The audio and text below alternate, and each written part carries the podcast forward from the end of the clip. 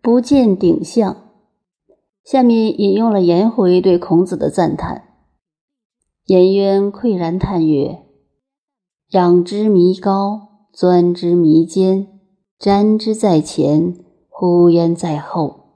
夫子循循然善诱人，博我以文，约我以礼，欲罢不能，既竭无才。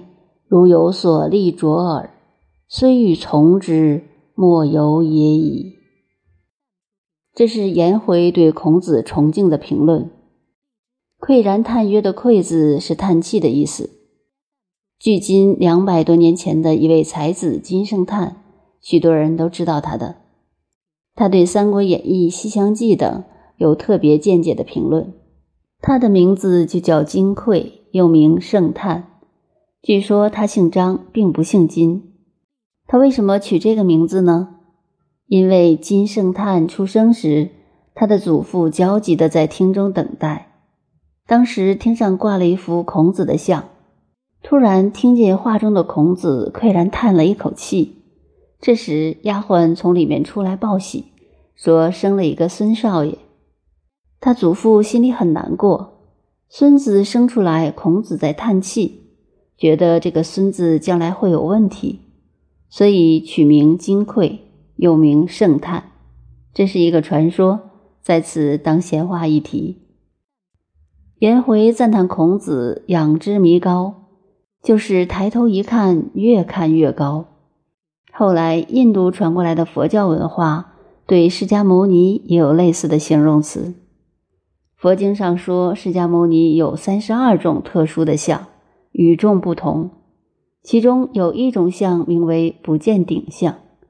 佛教徒们研究佛经很好玩的。起初研究，有些人奇怪，为什么看不见头顶？后来多读了书才明白。所以有人来问我，为什么释迦牟尼会看不见头顶？我说，如果看不见他的头顶，那不是佛，是妖怪，应该打倒。实际上，所谓不见顶相，就是仰之弥高的意思，太崇高了。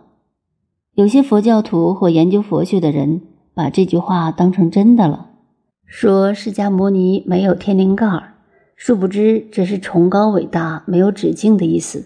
钻之弥坚是赞叹孔子人格与学问造就的深厚，越钻研越厚实。瞻之在前，呼焉在后。如果这两句话照字面讲，孔子有隐身法了。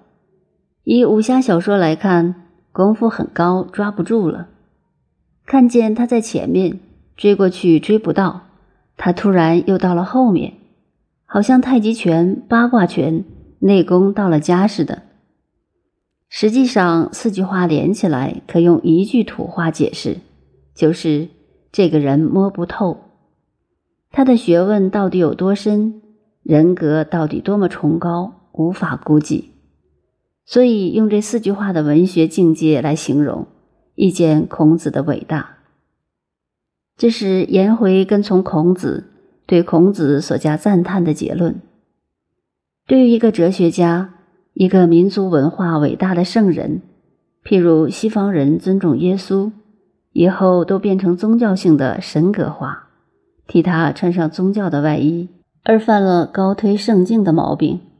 把圣人的境界推崇的太高了，好像摸不到顶。事实上，是否这样呢？这点我们要注意。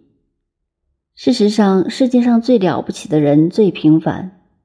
我们反过来随便找一个乡下很土的种田人，一个老实人，对他研究研究看，就可发现一个平凡的人，也就是一个伟人。所以说，学问真正好的人。最后是最平凡。